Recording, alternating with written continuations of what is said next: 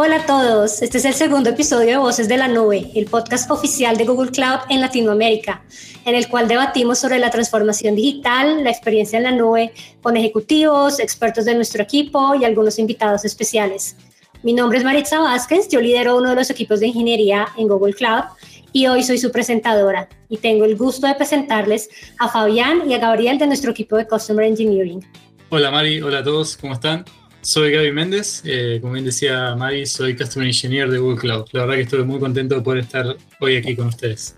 Hola a todos, soy Fabián Márquez, también formo parte del equipo de Customer Engineer en Google Cloud. Es un gusto compartir con ustedes este espacio.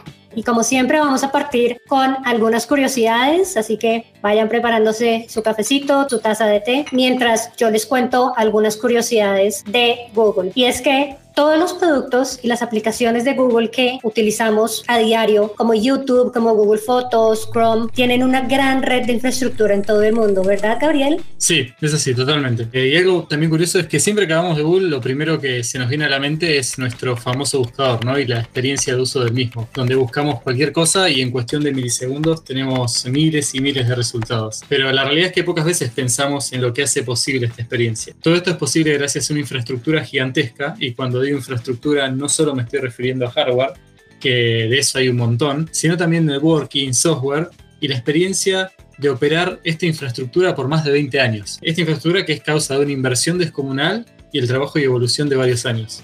Así es, son 24 regiones de centros de datos, cientos de puntos de presencia de alta capacidad distribuidos en más de 200 países y territorios. Y estos centros de datos cuentan con los sistemas, el almacenamiento, la infraestructura más actualizados y de última tecnología para ejecutar una gran variedad de cargas de trabajo, desde microservicios ligeros a computación de alto rendimiento, aplicaciones empresariales exigentes como un ERP.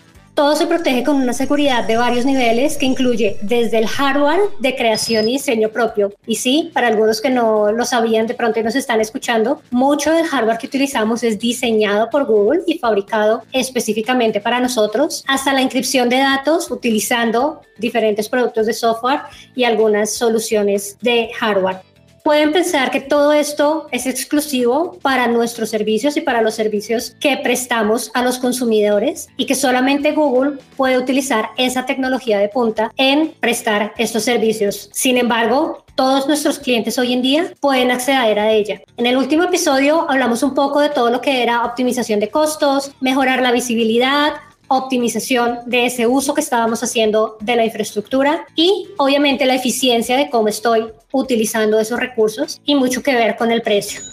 Hoy vamos a hablar un poco de cómo esos principios se pueden utilizar para evaluar y definir los estándares que vamos a utilizar en todo lo que tiene que ver nuestra infraestructura en la nube. Y para comenzar, Gabriel, te quiero preguntar cómo se pueden evitar actualizaciones innecesarias de hardware y reducir costos de infraestructura. Sí, es algo que vemos en muchos de nuestros clientes. Sabemos que muchas empresas dependen de sistemas heredados o sistemas legacy, como solemos llamarlos, que tienen grandes bases de datos on-premise, las cuales tienen costos muy elevados de mantenimiento. Y todo esto se puede migrar a la nube y así obtener una serie de beneficios, desde lo que es rentabilidad, acceso a servicios administrados, que son servicios de plataforma donde varias de las tareas de mantenimiento se delegan al proveedor, hasta un desarrollo mucho más ágil.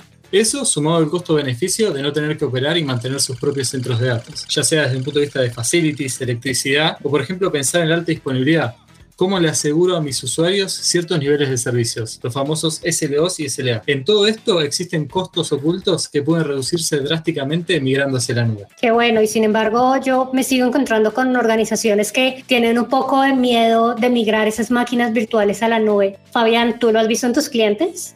Sí, de hecho he recibido ese feedback por parte de algunos clientes que se encuentran en ese proceso inicial de Journey to the Cloud, pero una vez que nos sentamos con ellos a entender la realidad del negocio, en entender cuáles son los servicios que quieren mover hacia la nube, una vez que analizamos cómo están construidos esos servicios en términos de aplicaciones, sistemas operativos y dependencias, ellos mismos se dan cuenta que es mucho más fácil de lo que creían. Hoy en día tenemos las estrategias y las herramientas. De hecho, estas estrategias y herramientas han evolucionado muchísimo. El proceso de migración no tiene por qué asustar al cliente. Muchas empresas importantes tenían las mismas inquietudes y ya hoy se encuentran disfrutando de servicios de nube. Entonces, una vez que el cliente está listo para migrar, podemos ofrecerle dos formas sencillas de transferir sus máquinas virtuales a la nube. En primer lugar, si solo quieren hacer un lift and shift de esas máquinas virtuales, por ejemplo, de ese ambiente que tengan sobre VMware, pueden migrar a un entorno VMware totalmente administrado por nosotros en Google Cloud. Ese servicio se llama Google Cloud VMware Engine.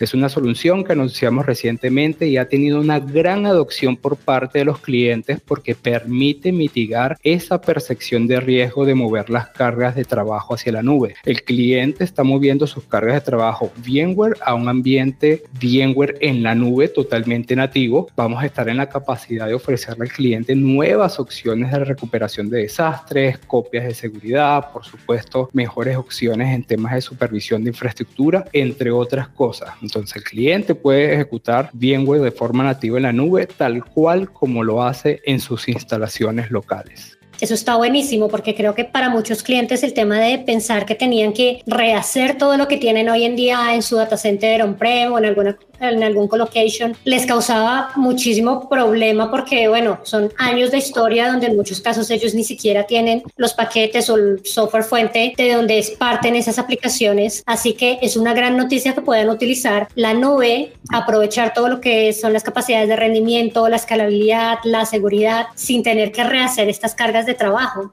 Exactamente, Mari. De hecho, tal cual como les mencionaba, podemos ofrecerle al cliente un ambiente VMware en tan solo minutos y migrar esos entornos VMware sin realizar grandes cambios. El cliente no tiene la necesidad de realizar cambios sobre aplicativos, sistema operativo, configuraciones de esas máquinas virtuales. Se puede aprovechar la administración, los servicios de red, la plataforma operativa. Algo que me encanta es que el cliente va a poder aprovechar toda esa experiencia, todo ese conocimiento que tiene en la administración de su infraestructura VMware, ahora va a poder aprovechar todas esas características, pero ahora en la nube. Y para esos clientes adicionalmente que quieren aprovechar ese proceso de migración para realizar optimizaciones, podemos ofrecerle la opción de Compute Engine. Compute Engine es nuestra solución de infraestructura como servicio nativa en Google y ponemos a disposición de nuestros clientes una herramienta sin ningún costo adicional que se llama Migrate for Compute Engine, que le va a permitir de forma sencilla cambiar el formato de estas máquinas virtuales y disfrutar de este servicio optimizado en la nube que se llama Compute Engine.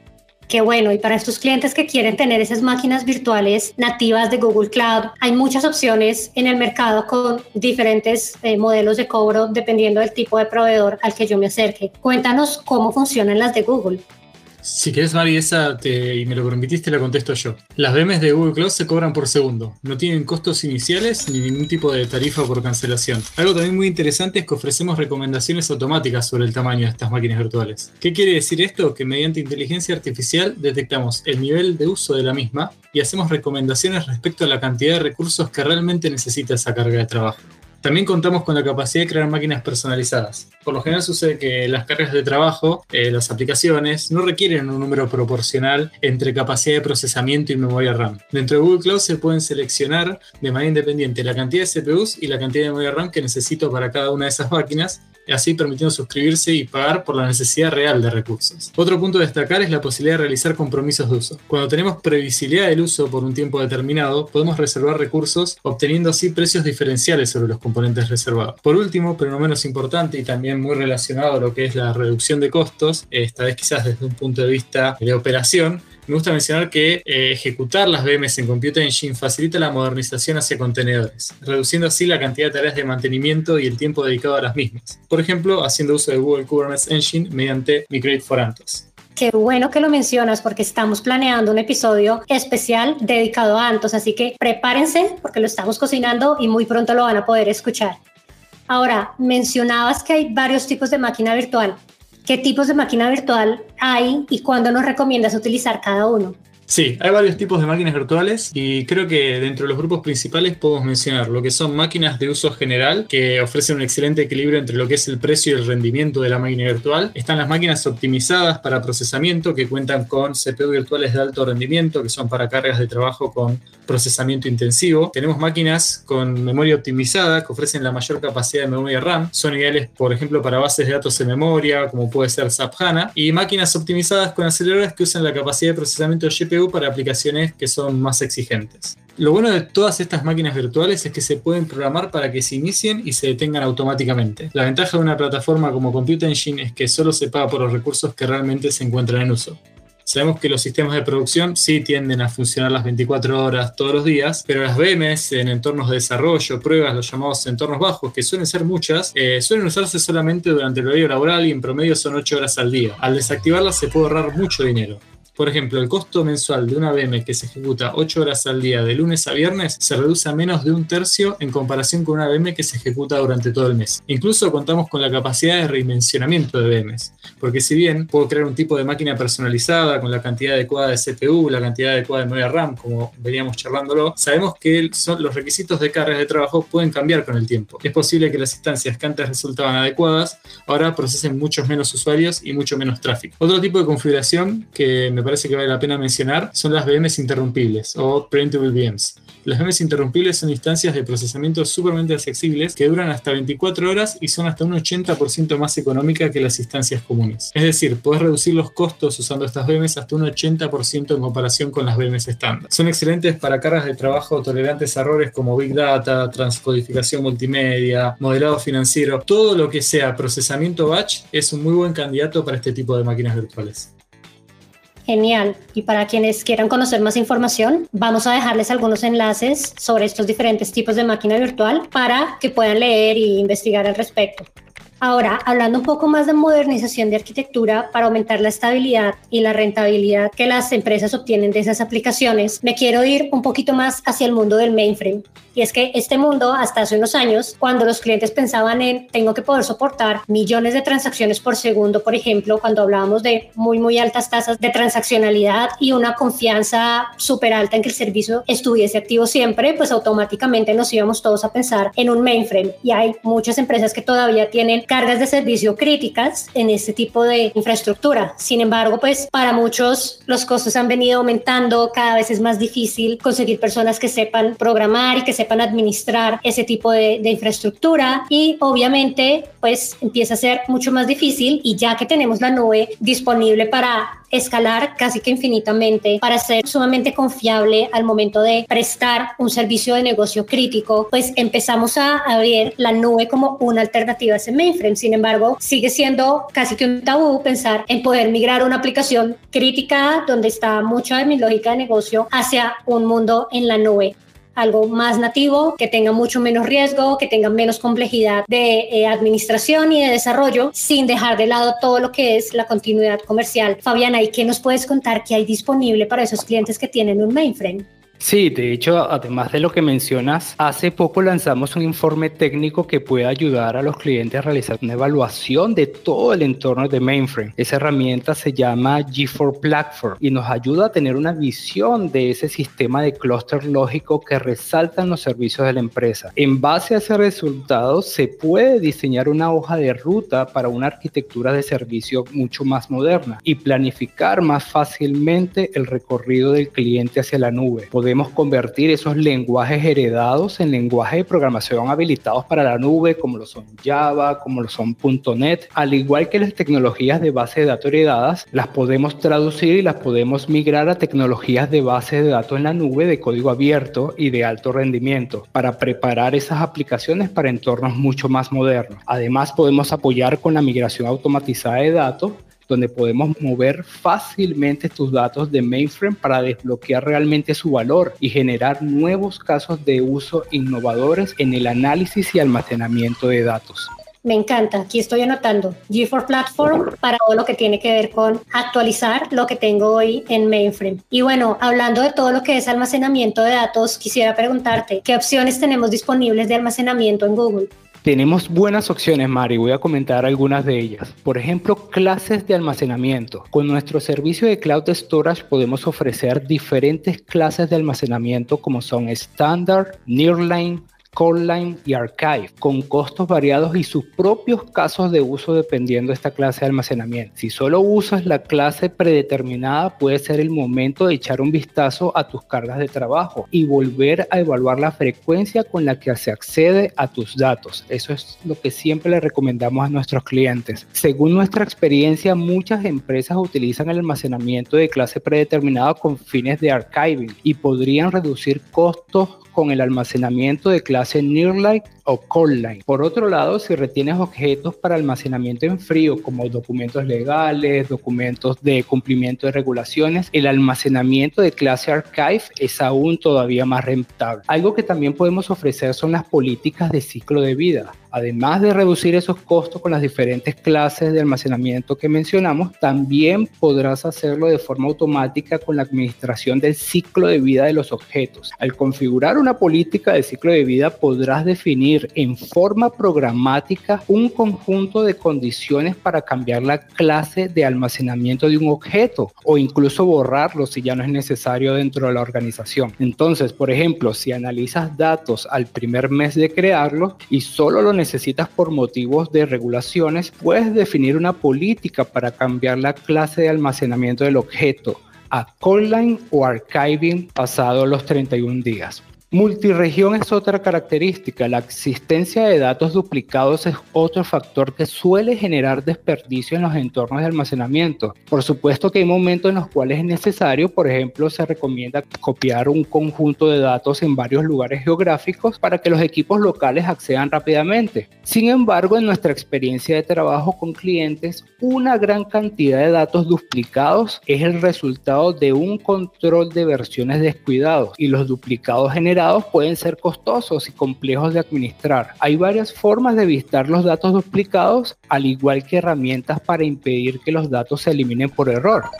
Estos son los puntos a considerar que siempre le recomendamos a nuestros clientes. Si intentas mantener la resiliencia como única fuente fiable, puedes tener más sentido usar un depósito multiregión en lugar de crear varias copias diferentes de depósitos. Con esa función almacenarás objetos con redundancia geográfica. Eso asegurará que tus datos se repliquen de forma síncrona en al menos dos lugares y brindará protección contra fallas regionales como desastres naturales. Muchos datos duplicados provienen de un uso inadecuado de la función de control de versiones de objetos en servicios como Cloud Storage. El control de versiones de objetos evita que los datos se reemplacen o se eliminen accidentalmente, pero puede aumentar los datos duplicados. Entonces aquí es donde hacemos una pregunta. ¿Realmente necesitas cinco copias de datos? Una es eficiente siempre y cuando esté protegida. ¿Te preocupa que no se pueda revertir? puedes configurar políticas de versiones de objetos para asegurar un número adecuado de copias. ¿Sigues preocupado por perder algo accidentalmente? Puedes considerar la función de bloqueo de depósitos que evita que se borren los objetos antes de una fecha u hora determinada. También puedes ayudarte con varios requisitos regulatorios. Para resumir, si usas la versión de objetos, puedes utilizar varias funciones para mantener tus datos seguros sin desperdiciar espacio de forma innecesaria. También contamos con discos persistentes para máquinas virtuales y entornos agrupados en clusters, tales como discos balanceados, SSD, discos de Standard Storage y discos de Regional Storage. Qué bueno, y bueno, para resumir un poquito todo lo que hemos venido conversando, la forma de poder aprovechar todos los beneficios de escalabilidad de la nube y a la vez optimizar los costos de infraestructura y de almacenamiento. Como vieron, tiene muchos elementos que van a pasar por diferentes tipos de servicios donde tengo máquinas virtuales nativas que puedo migrar desde mi ambiente VMware actual hacia una máquina virtual nativa o hacia un VMware administrado, que va a ser mucho más fácil esa migración si todavía quiero seguir conservando ese VMware que tengo en la organización. Si estamos hablando ya de cambiar la arquitectura un poco de las aplicaciones y reemplazar ese mainframe que está siendo costoso de mantener hoy en día por aplicaciones más cloud native, también vamos a tener herramientas para hacer un assessment, entender qué es lo que hay ahí, cuál es esa lógica y poderlo llevar a arquitecturas mucho más nativas. Y bueno, como nos mencionaba Fabián, diferentes tipos de almacenamiento que están disponibles y como nos mencionaba Gabriel, diferentes tipos de máquinas dependiendo del tipo de procesamiento que necesito hacer de esa información, ¿correcto? Exacto, Mari. Desde trabajar con máquinas virtuales, que fue lo que comentamos hoy, hasta otras áreas como servicios de datos, contenedores e inteligencia artificial. Qué bueno, y para todos los que tengan curiosidad sobre estos temas, estamos disponibles, tenemos una red de partners bastante grande en la región que pueden ayudar a hacer este análisis de cómo migro cada una de las cosas que hacen parte de mi organización o de todo lo que tengo dentro de ese data center, cómo voy traduciendo eso en los diferentes tipos de servicios que conversamos hoy para que realmente puedan aprovechar ese tipo de tecnologías de la mejor forma y de la forma más eficiente en términos de costos. Con esto terminamos el episodio del día de hoy, agradeciéndole profundamente a Fabián, a Gabriel por acompañarnos. Les vamos a dejar algunos enlaces sobre los temas que tratamos hoy para quienes quieran adentrarse aún más en este gran universo de todo lo que es migrar hacia la nube. Si tienen comentarios, si tienen sugerencias de nuevos temas que deberíamos tocar en este podcast, nos pueden contactar en redes sociales utilizando el hashtag Voces de la Nube. Vamos a estar felices de leerlos. Y bueno, espero que hayan disfrutado mucho el podcast de hoy como nosotros disfrutamos haciéndolo. Así que hasta la próxima.